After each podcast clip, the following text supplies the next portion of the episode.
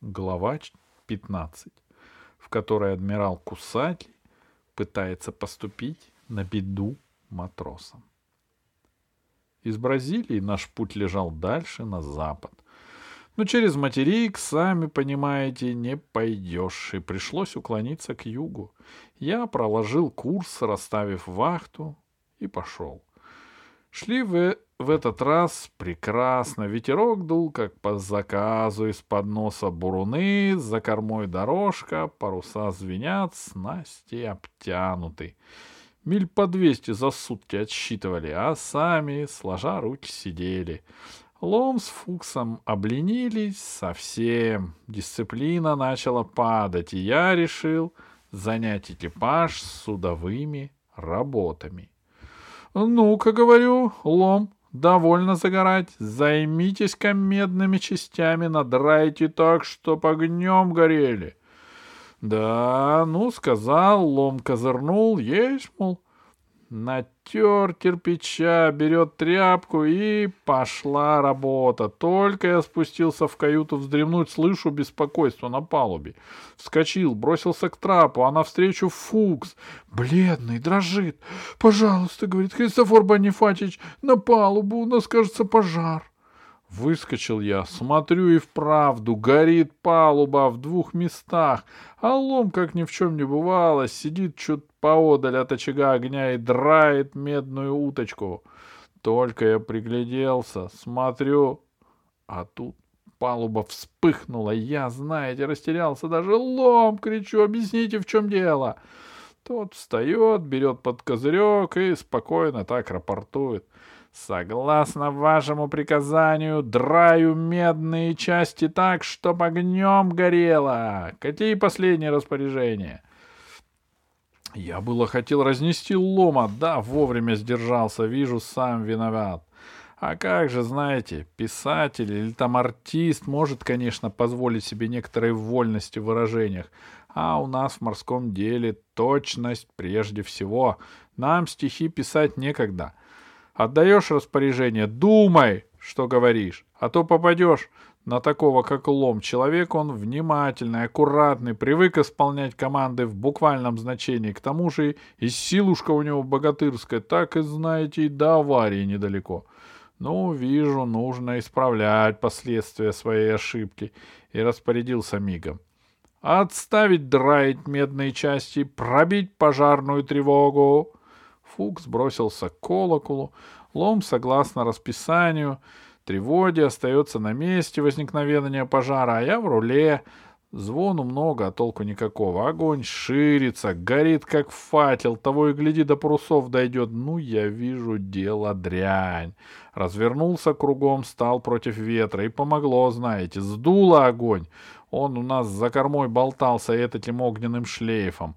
Оборвался и погас. Фукс Успокоился, и Лом понял, что перестарался.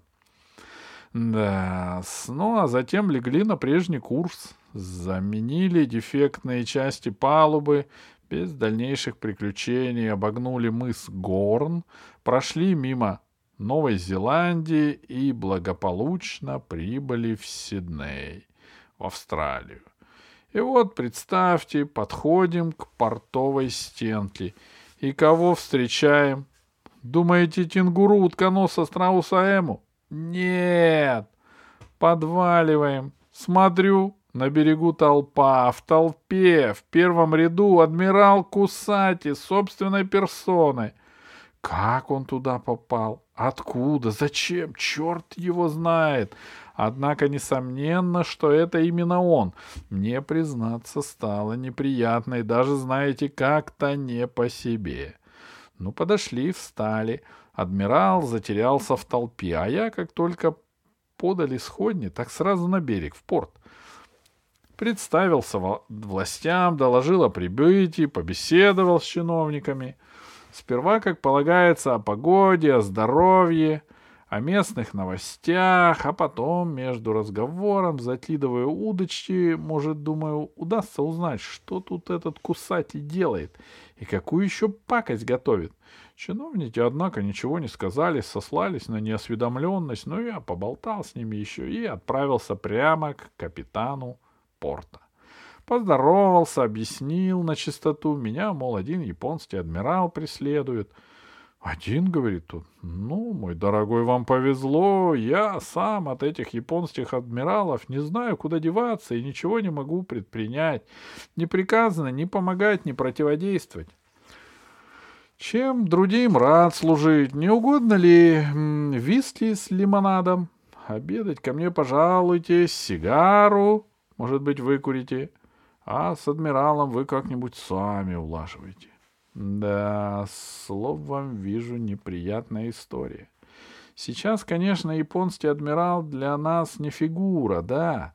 По правде сказать, мы их тогда-то не больно боялись, но все-таки, знаете, дело с с ним иметь, прямо скажем, не очень любили.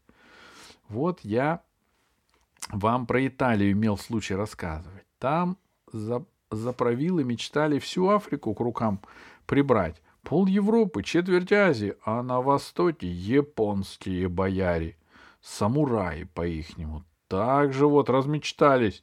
Подаем весь Китай, всю Сибирь, пол Америки. Вообще-то, конечно, мечтать никому не заказано. Полезно даже порой пофантазировать. Но когда такой вот фантазер нацепит погоны да сядет на боевом корабле у заряженной пушки, тут и неприятность может случиться. Размечтается, да, прицелится, прицелится, да бабахнет. Хорошо, как промахнется, а ну как попадет. Да, тут такое может случиться, что к ночи лучше и не вспоминать. Вот поэтому мы и старались таких фантазеров стороной обходить. Ну, прям скажем, не всегда это нам удавалось. Такие упрямые среди них попадались мечтатели, что другой раз и не отвяжешься. Вот и мне такой достался. Господин Кусати, адмирал. Как встретились тогда в титолюбивом комитете, так и прицепился, как репей. И, конечно, не только в мои дела адмиралы эти нос совали, им до всего было дело. Там стравить кого с тем, там обобрать под шумок, там пошарить, там понюхать для интересов, где нефтью пахнет, где рыбой, где золотом. И, конечно, не мы одни понимали это. Но там, на этих фантазеров, сквозь пальцы смотрели, не помогали и не препятствовали, так сказать, на развод берегли, для страсти, для обеспечения взаимной безопасности, да. Ну, это я вам могу объяснить, а с капитаном порта такой разговор неуместен. Поблагодарил я его, распрощался, так и ушел ни с чем, и мер принять не сумел. Вернулся на яхту, сел чайку попить. И вот смотрю, поднимается на борт маленький человечек.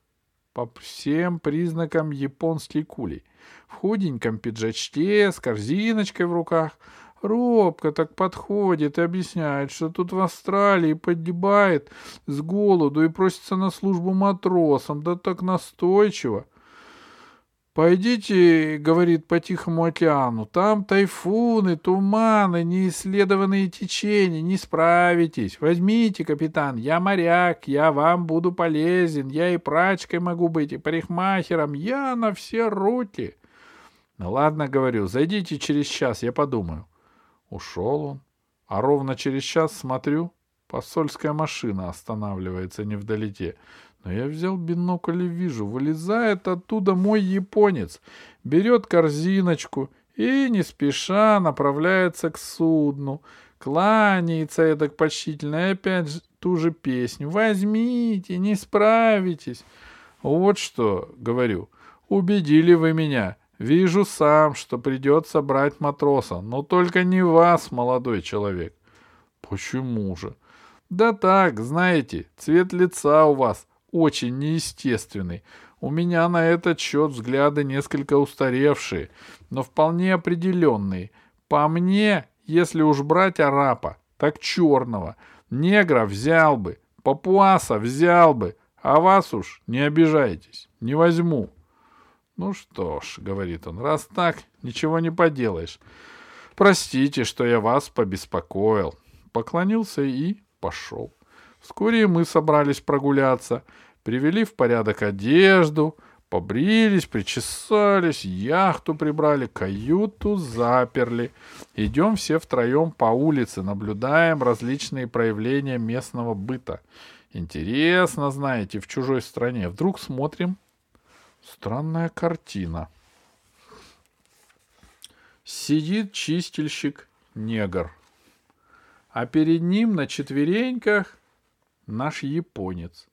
И этот негр его начищает черной ваксой. Да как? Там, знаете, чистильщики квалифицированные. Из-под щеток искры летят. Но мы сделали вид, будто нам ни к чему. Прошли мимо, отвернулись даже. А вечером пришли на судно. Фукс с Ломом утомились, а я остался на вахте ждать, знаете, того негра. Думаю, как бы его встретить получше. Вдруг подают мне пакет от капитана порта. Оказывается, скучает старик, приглашает на завтрак составить партию в гольф. Я, признаться, даже и не знал, что это за игра. Ну, думаю, черт с ним, пусть поиграю. Зато прогуляюсь, разомнусь на берегу. Словом, ответил, что согласен и стал собираться. Разбудил Лома, спрашиваю, что нужно для гольфа. Он подумал, потом говорит. Ну, по-моему, Христофор Бонифатич, нужны трикотажные гетры и больше ничего. Есть у меня рукава от старого, от старой тельняшки. Возьмите, если хотите. Я взял, примерил, брюки надел с напуском, китель, подколол булавками в талии, и превосходно получилось. Такой бравый спортсмен-чемпион, да и только — но для спокойствия я все-таки заглянул в руководство по гольфу, ознакомился. Вижу, игра-то самая пустячная. Мяч гонять по полю, от ямки к ямке. Кто меньше ударов сделает, тот и выиграл. Но одними детрами тут не отделаешься. Нужны разные палки, клюшки, дубинки. Чем бить? И еще помощник, мальчик нужен, таскать все это хозяйство. Ну, пошли мы с ломом искать снаряжение. Весь Сидней насквозь прошли ничего подходящего. В одной лавочке нашли хлысты да тонкий. Другой нам полицейские дубинки предложили. Ну да, эти мне как-то не по руке. А дело уже к ночи, луна светит, это те таинственные тени ложатся вдоль дороги. Я уж отчаялся, где тут искать, разве сучьев наломать? И вот видим сад с высокой оградой а за оградой различные деревья. Лом меня подсадил, перелезли, идем меж кустов. Вдруг смотрю. Крадется негр, верзила, и под мышкой тащит целый ворох палок для гольфа. Точь-точь такие, как в руководстве показаны. «Эй, любезный!» — кричу я. «Не уступите ли мне свой спортинвентарь? Но он либо не понял, либо от неожиданности, только дикнул страшным голосом, схватил дубинку, взмахнул над головой и на нас. Я, скажу, не стыдясь, испугался. Но тут лом выручил, сгреб его в охапку и зашвырнул на дерево. Пусть. Пока он слезал, я подобрал эти палки, рассматриваю, вижу, точь как в точь в руководстве. И, а работа какая! Я, знаете, просто размечтался, глядя. Да тут лом меня вывел из задумчивости. Пошли, говорит Христофор Бонифатич, домой. А, а, а то что-то сыро здесь, как бы не простудились. Ну, перелезли снова через ограду, вышли, вернулись на судно. Я успокоился, костюм есть, клюшки есть, теперь один мальчик остался. А, да вот совесть еще несколько неспокойна. Неудобно человека ни с того ни с сего обез... обездоливать.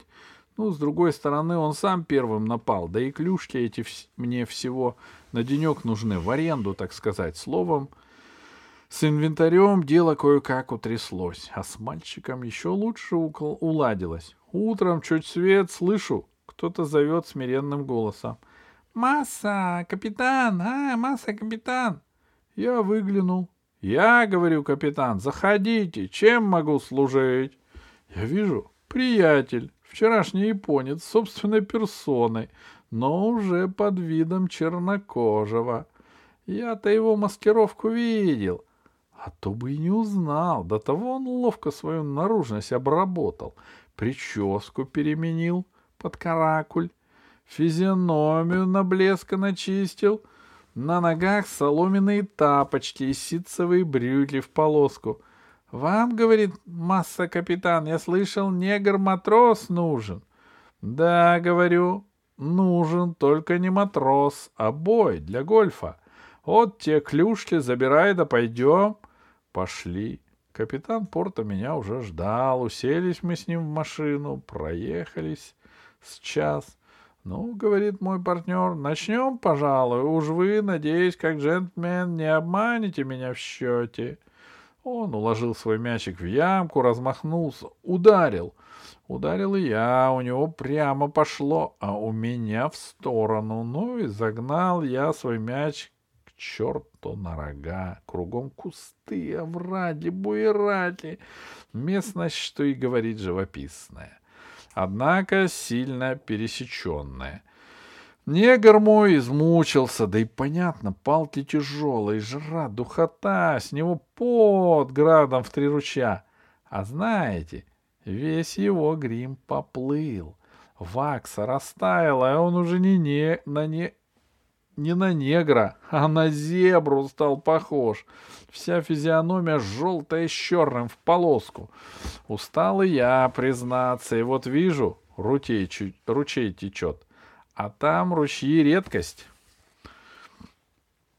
Давай-ка, говорю, вот здесь отдохнем, побеседуем. Тебя звать-то как?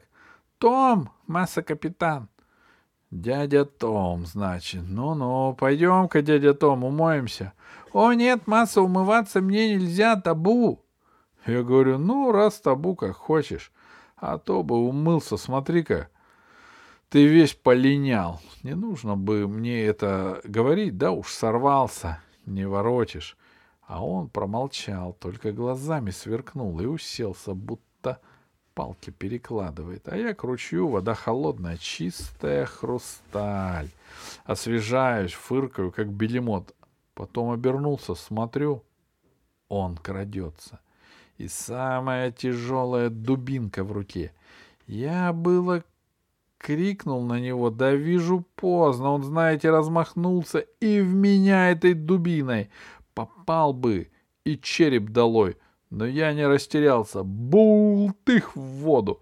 Потом выглянул, вижу, он стоит, зубы оскалил, глаза горят, как у тигра, вот-вот бросится. Вдруг что-то сверху, хлоп, его по причесле, он так и сел. Я подбегаю, ищу избавителя, нет никого. Только дубинка эта лежит. Поднял я ее, смотрел, вижу, вместо фирменной марки на ней туземный святой изображен. Ну, тут я понял. Вместо клюшек для гольфа я вчера бумеранг для у папуаса отобрал. А бумеранг знаете, какое оружие? Им без промаху надо бить. А промахнулся, смотри в оба, а то вернется и как раз вот так хлопнет по черепушке. Да. Ну, осмотрел я дядю Тома, слышу. Пульс есть, значит, не смертельно. Взял его за ноги и потащил в тень. Тут, понимаете, у него из карманов вываливаются какие-то бумажки. Я подобрал, вижу. Визитные карточки. Ну, читаю, что бы вы думали, там написано. Черным по белому, так и написано. Хамуру Кусаки, адмирал. Вот ты, думаю, где голубчик? Ну, полежи, отдохни, а мне некогда. Игру надо продолжать, а то партнер обидится. Да, ну пошел дальше, гоню мяча, сам не рад, что связался с этим гольфом, но отступать не в моем характере. Бью, считаю удары. Тяжеленько, знаете, с помощником еще туда-сюда, одному просто зарез. Ударить надо посильнее, и мяч отыскать, и палки тащить, ноги ноют, руки не слушаются. В общем и целом получается, что не мяч гоняю, а он меня. Ну и загнал, кругом болото, осока, какая-то речка течет, кочки на берегу. Так, думаю, сейчас до речки догоню, отдохну, искупаюсь. Размахнулся, ударил. Вдруг все эти кочки повскакивали и давай прыгать. Это оказалось не кочки были, а стадо. Кенгуру. Видимо, испугались и в рассыпную. А мяч мой одной кенгурихи со всего размаху угодил в сумку. Она взвизгнула, да как припустит, и хвостом, и ногами работает, передними лапами держится за сумку и мимо меня прыг-прыг. Ну что тут делать? Бросил я палку и за ней. Нельзя же мяч потерять. И какая получилась скачка с препятствиями, до сих пор вспоминать весело. Сучья под ногами хрустят, камни разлетаются. Я устал, но не сдаюсь, не выпускаю ее из поля зрения. Она присядет отдохнуть, я присяду, она в пути, я в путь. И вот животное, знаете, растерялось, сбилось с курса от страха. Ей бы в чащу, в кусты, а она на чистое место. По шоссе, прямо к Сиднею, вот уж и город видно, сейчас улицы начнутся. Народ на нее смотрит, кричит, полицейский на мотоцикле гонится, засвистел. Тут, видимо, испугавшись, животное делает такую фигуру в воздухе наподобие мертвой петли. Мяч мой выс выскакивает из сумки, и я бросаюсь за ним, наклоняюсь и в эту же секунду получаю чувствительный толчок пониже спины. Ну, доложу вам ощущение. Прямо, как говорится, не встать, не сесть. Фух, но я все-таки встал и отряхнулся. Тут народ кругом сочувствует, предлагаю помощь, а мне не помощь, не палки нужны, мяч тут, и ямка уже недалеко, а бить нечем — ну и сжалился один джентльмен, дал свою тросточку. На 83-м ударе я закончил игру. Капитан Порта просто разахался.